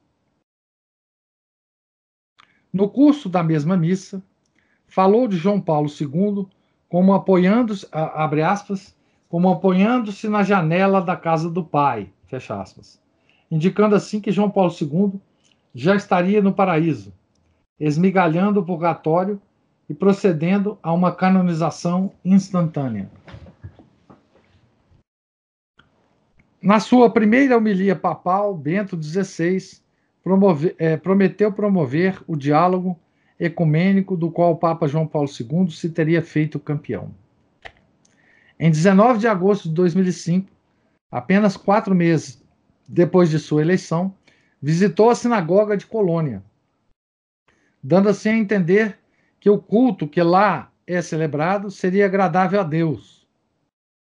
Não se trata, evidentemente, de um passeio turístico ou privado, mas de um gesto público, fortemente simbólico, que Bento XVI acrescentou por iniciativa própria à agenda de sua visita à Alemanha. Em 30 de novembro de 2006, Bento XVI se pôs descalço e calçou calçados islâmicos brancos para penetrar na Mesquita Azul de Istambul. Ali, depois de virar-se para Meca, recolheu-se por alguns instantes, de mãos cruzadas sobre o ventre. Aqui também sua atitude deu a entender que o culto praticado nessa mesquita era legítimo e agradável a Deus. No dia 4 de fevereiro de 2008, Bento XVI modificou o missal tradicional, suprimindo qualquer menção à cegueira dos judeus na oração feita na intenção dos mesmos na Sexta-feira Santa. Esse missal não é o que a gente usa, né? Nós usamos o missal de 62. Mas eu acho que esse missal que nós estamos usando aí, como se fosse missal de 62, é porque eu também não uso esse missal que vocês usam lá na missa, ele já tem essa modificação aí. Depois vocês olham se de fato tem, ou se é apenas loucura aqui do professor Aguete. Tá? Naquela é, oração, é, a grande oração da sexta-feira. É... Então, o João está falando que tem, que tem, que tem, é, que tem essa mudança sim. Então, esse missal aí, que está sendo vendido como se fosse o missal de 62, não é, tá? Ele tem vários erros, inclusive, tá? É... Enfim, depois o Samuel sabe os erros, enfim, depois a gente comenta sobre isso. Pois bem, é... aqui o, o capítulo vai, vai continuar, enfim, falando sobre, sobre sobre o mesmo assunto, mas eu acho que não vai dar para a gente acabar, então é melhor a gente é, parar por aqui a nossa conversa de hoje é nessa, digamos assim, nesse resumo é, de algumas atitudes é, dos papas conciliares. É claro que o Francisco não está incluído aqui, mas do, do Francisco a gente conhece muita coisa, né? Enfim. E, e, na verdade, o que vocês podem ver aqui é que o Francisco, os erros que ele está cometendo agora, é, em essência, todos os outros cometeram, cultos animistas. Então, essa coisa que aconteceu lá no Sínodo, com os índios, etc., etc., já tinha acontecido. Não tinha acontecido nos jardins da, do Vaticano, mas já tinha acontecido de papas participarem desses, desses ritos, tá certo? Então, é, enfim, o Papa Francisco só está levando a, a, a, coisa mais publicamente, mas, mas sem, sem amarras nenhuma, sem, sem nenhum tipo de. Né, enfim. É, é, nesse sentido, até prefiro que o Papa seja do, do, do como o, o, Papa Francisco é, do que, do que é, mais, mais tímido, né?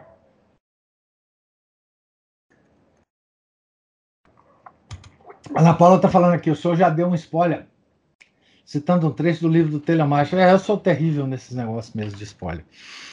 Mas então, é isso. Eu queria saber se vocês têm alguma, algum tipo de, de observação. Então, vocês viram que nesse capítulo é, nós é, passamos pela, pelos critérios do magistério da igreja, os dois magistérios, o magistério ordinário e o extraordinário, né?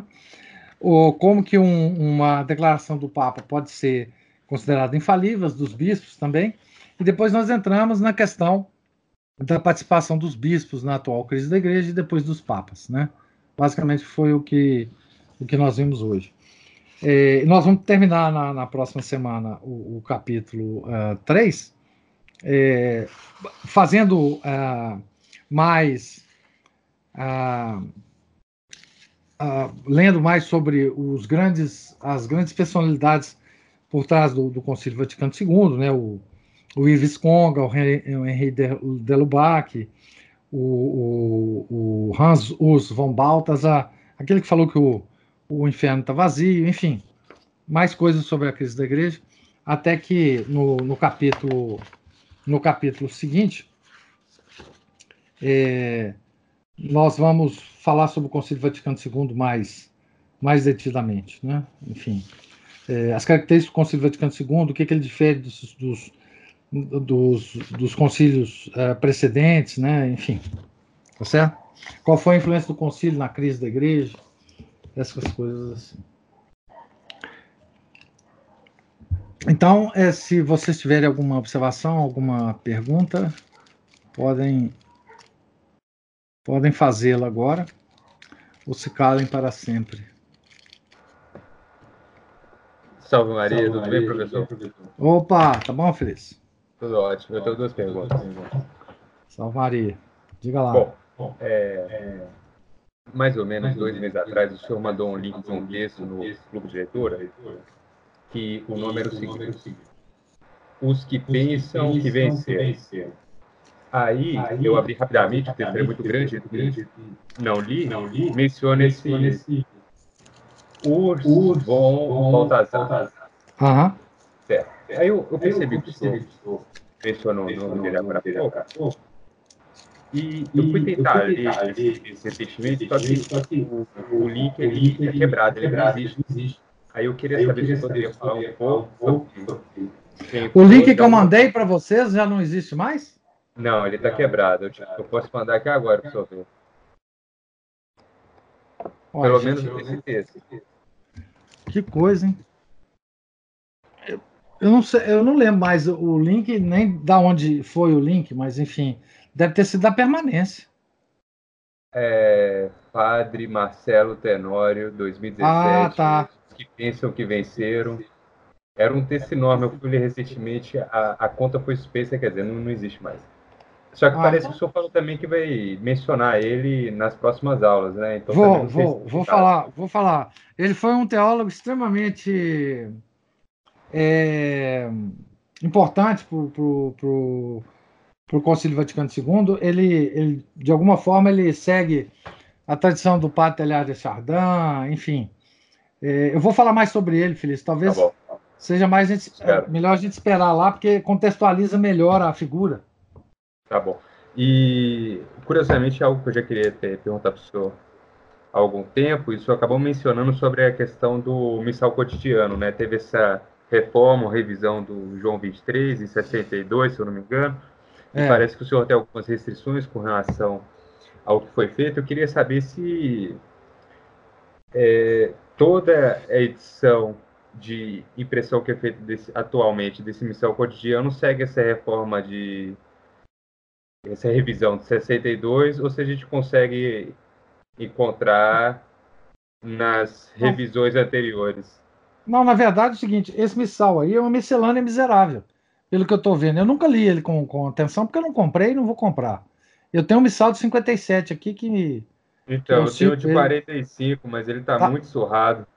Eu tenho, eu, eu, eu, uh, eu não sei se você viu, mas o Samuel é, disponibilizou um missal em PDF, que é o de 57 que eu tenho. Ele é todo indexado em PDF, tá no clube de leitura. Eu, eu sugiro todo mundo a, a, a, baixar o missal, que é esse, inclusive, é, eu... Que, que, eu, que, eu tenho, que eu uso para as orações preparatórias da comunhão na missa, é, uhum. para as orações depois da comunhão.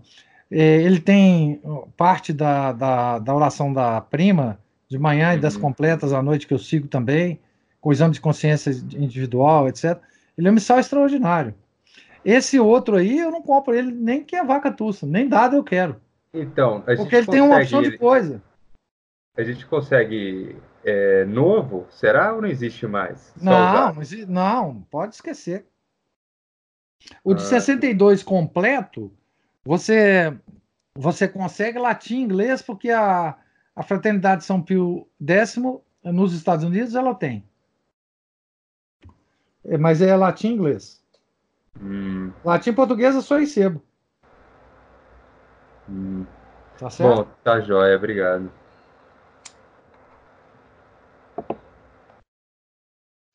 É, inclusive nesse, nesse missal aí que vocês usam, parece que tem na oração da consagração tem o, o miserável lá para todos, em vez de para muitos, na tradução, né?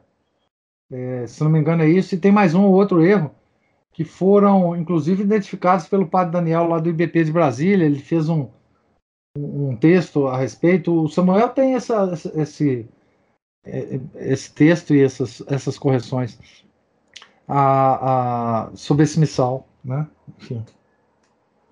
É, mas esse, esse missal aí, eu não, eu não, não comprei, não sei. Enfim.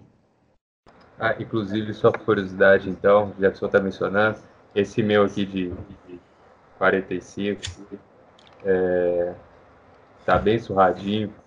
Eu ganhei de presente do Henrique. E... Ah, sim e ele me achou que ele, ele me contou que estava tinha sido separado junto com outros livros lá na, no Santuário São Judas para descarte. Sim.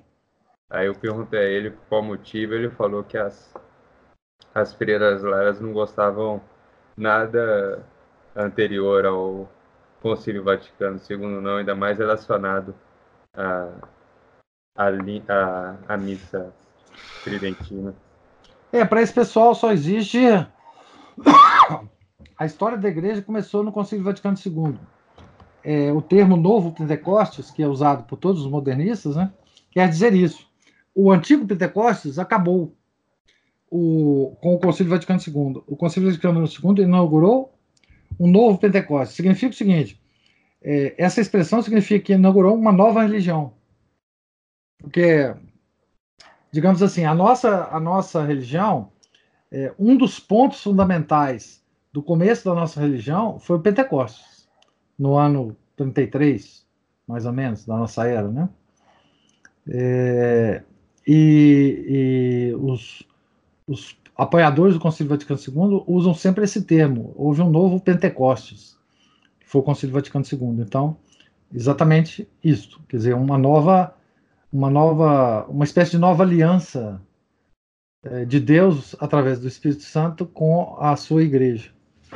É, então, é, é, isso mesmo. É, eles, eles estão, todas essas freirinhas, padres, etc., estão bem de acordo com, com o espírito da nova religião. Então, se existe uma nova religião, vamos julgar fora tudo que, que é da antiga, porque a antiga não vale mais nada.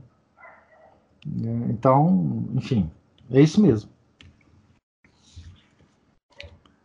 Mais alguma observação?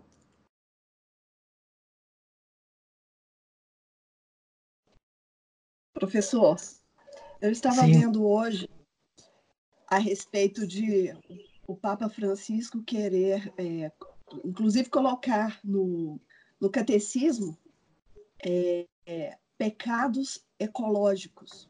Sim. Isso. É, é. vai entrar, vai entrar certamente no catecismo amarelinho, né? Hum.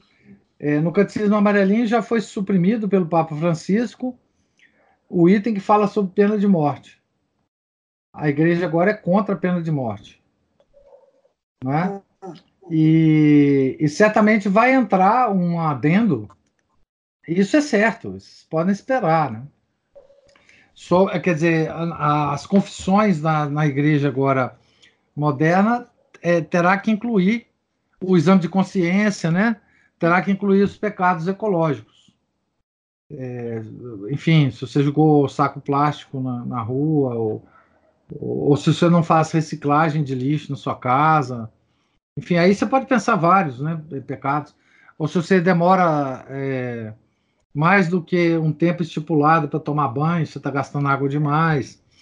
É, isso aí vai entrar, certamente, é, é na doutrina de, da, do, do, modernista e do, do da nova religião, né? É, isso você pode esperar, né? Ele já modificou o Pai Nosso, né?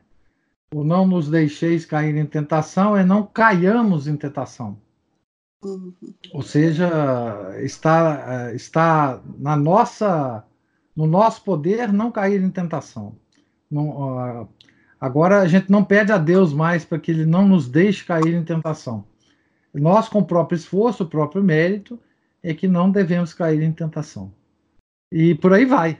É, ele está querendo modificar o símbolo dos apóstolos para tirar a menção a Pôncio Pilatos. É, e por aí vai. É, não, não sei se ele está querendo modificar a Maria, talvez queira, né? Enfim. É, agora não tem mais jeito, não eu fico um pouco é, sem entender, então, com, com, essas questões, já que aqui fala que teria que haver um consenso entre os bispos, não é? Ah, é, mas... É mais...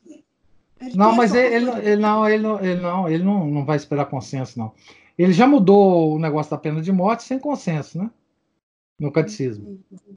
O, como o catecismo, veja bem, o catecismo é, amarelinho, ele, ele não foi feito por determinação do Concílio Vaticano II. Ele foi feito por determinação do João Paulo II. Ele queria fazer um catecismo que pudesse substituir o, o, o catecismo romano do Concílio de Trento é, e que estivesse com, com, com em, em, em, em, ressonância com o Concílio Vaticano II. Então, o, o, o catecismo amarelinho ele é o catecismo do Concílio Vaticano II. Tá? a diferença dele com, com, com, o catecismo romano é que o catecismo romano ele foi, ele foi determinado pelo Concílio de Trento e ele foi aprovado pelo Papa como um catecismo dogmático da Igreja. É, então esse, esse, esse, o status desse amarelinho, é, enfim, não, não, é, não é status, é uma publicação do Vaticano. Então, é, sabe aquele negócio? O, o padre hoje falou na homilia que Nosso Senhor veio é, nos, nos, nos, propor um projeto. E quando, quando o padre fala isso, eu fico louco. Eu tenho vontade de desganar o padre. Que veio fazer um convite, fazer uma sugestão, apresentar um projeto. Vocês vejam que coisa impressionante. O Criador do céu e da terra, o Criador de tudo, a segunda pessoa da Santíssima Trindade, veio nos apresentar um projeto. Que, que projeto é esse? Então, é a mesma coisa, o sentimento é o mesmo com essa coisa. O Catecismo Amarelinho é, um, é um, uma sugestão, um projeto de doutrina, é uma, uma, uma coisa assim, meio gelatinosa, meio a própria. Fora os erros doutrinais graves que tem lá, a, a, própria a própria linguagem do texto é uma, uma maçaroca, um trem esquisito, é, enfim. É, é, então, assim, eu, o que eu sugiro a todo mundo é que compre o catecismo romano e esqueça esse catecismo amarelinho. Não dá ele nem de presente, não fala nada, eh, não doa, não faz nada. Se quiser, joga fora. Mas, assim, esse. esse eh, enfim, é, é, o, o, o catecismo amarelinho faz parte do, do da, da confusão e da implantação da nova religião. Ele é instrumento da implantação da nova religião. Então, não espere que o Papa obtenha consenso de bispo para mudar o Catecismo Amarelinho, porque o Catecismo Amarelinho não precisa de nada disso, porque ele não foi um, uma determinação do concílio, ele não tem regra para ser mudado ou não. É, portanto, é um documento, digamos assim, em desenvolvimento, é um, é, é um, um, documento que pode ser mudado a qualquer hora pela, pela simples, é, pelo simples humor e, e e concepção do Papa que, que, que estiver no momento. Né?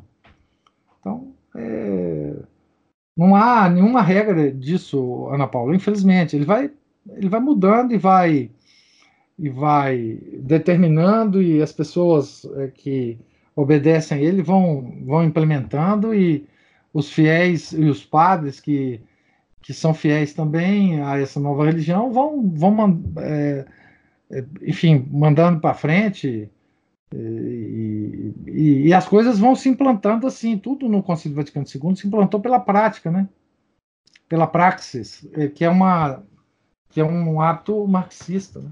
Então, é, não precisa esperar nenhum tipo de de oficialização. Ele vai falar assim, depois as novas decisões vão começar a ser modificadas, mas não vai ter nenhum, nenhuma solenidade ou nenhuma, nenhuma coisa assim que, que, que vá que vá chamar a atenção das pessoas para isso ou aquilo. Não, ele vai mudando aos pouquinhos e, e vai embora.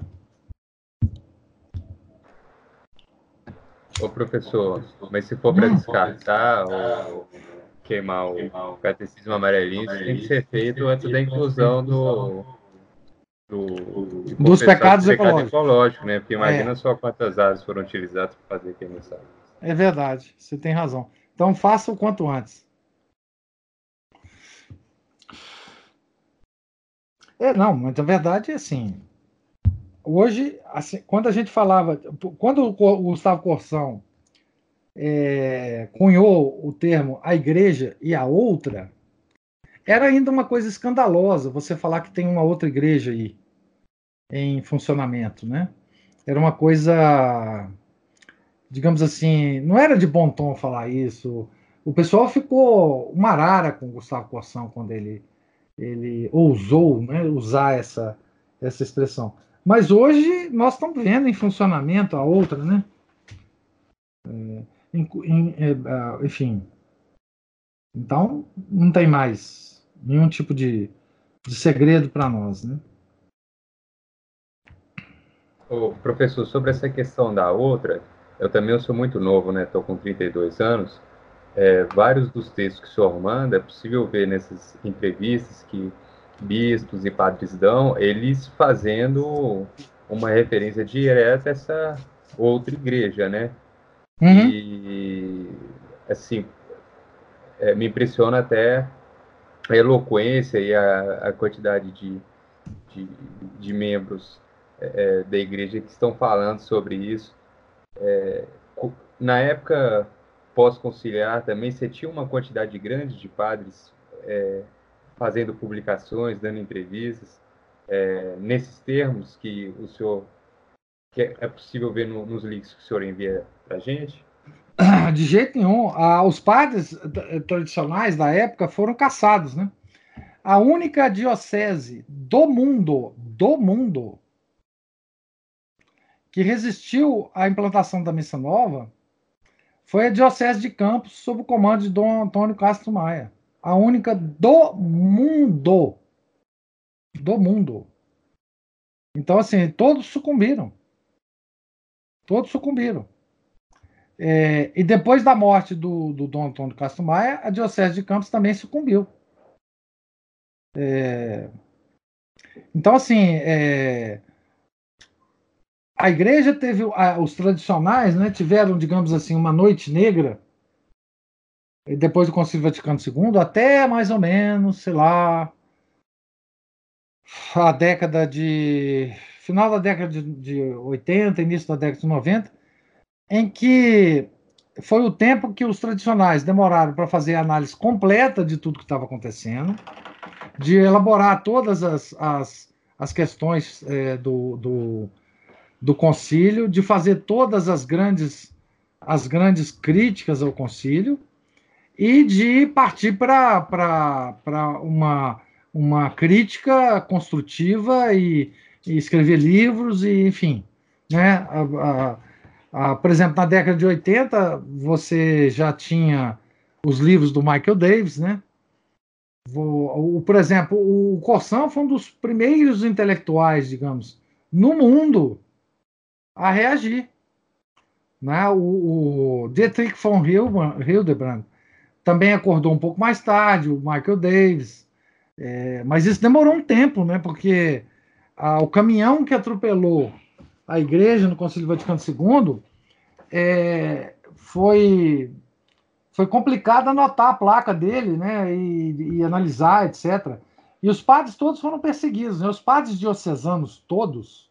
É, foram proibidos de celebrar o rito antigo e quem, quem é, é, é, teimava simplesmente ou, ou, perdia o uso de ordens ou, ou, ou era transferido para lugares, enfim, caçaram, né? foram caçados. É, então não tinha uma, uma voz tão, tão presente assim como tem hoje. Agora, é, isso também porque a Fraternidade São Pio X, você já vai? Falou, filho, boa viagem para você. Isso porque a, a Fraternidade São Pio X é, também se manteve firme. Então, é, um velho sonho da igreja pós-conciliar foi destruir a fraternidade, porque se eles destruíssem a fraternidade, a tradição desapareceria da terra. Só que eles não conseguiram, e aí, enfim, a fraternidade começou a, a, a, fazer as críticas dela e muita gente começou então a se. Muita gente não, né? Mas mais gente começou a, a, a se a juntar as fileiras da, da tradição. Mas enfim, isso foi muito, muito devagar. Hoje vocês são abençoados, porque vocês podem ler pelo menos 10 livros sobre a crise da igreja em português, tranquilamente, comprando, tal, mas não existia isso. Existia isso antigamente. Né? É, enfim. É, vocês são privilegiados até a missa antiga aqui. Nós passamos décadas sem ter a missa aqui. Né? É, mas, enfim. É, isso, isso aconteceu muito vagarosamente, né? porque o golpe foi muito grande. Ah, o João, o João Semana Negra, né, de, de de, do final do concílio. Vamos, vamos deixar isso para o final desse negócio aqui. É, depois eu conto para vocês. Isso está descrito, é, eu acho que no livro do, do Dematei está é, bem descrito isso. É, enfim, é, talvez no, no, naquele o Tibre, o Reno se lança sobre o Tibre também. Mas depois a gente a gente fala sobre isso, porque isso é um detalhe apenas, não, não modifica a nossa sequência aqui não. Tá certo? Mais alguma observação? Alguma pergunta? Posso fazer a última? Pode. Tá. O senhor mandou um link do site da Mão Forte de um texto que chama O Quarto Segredo de Fátima. Sim.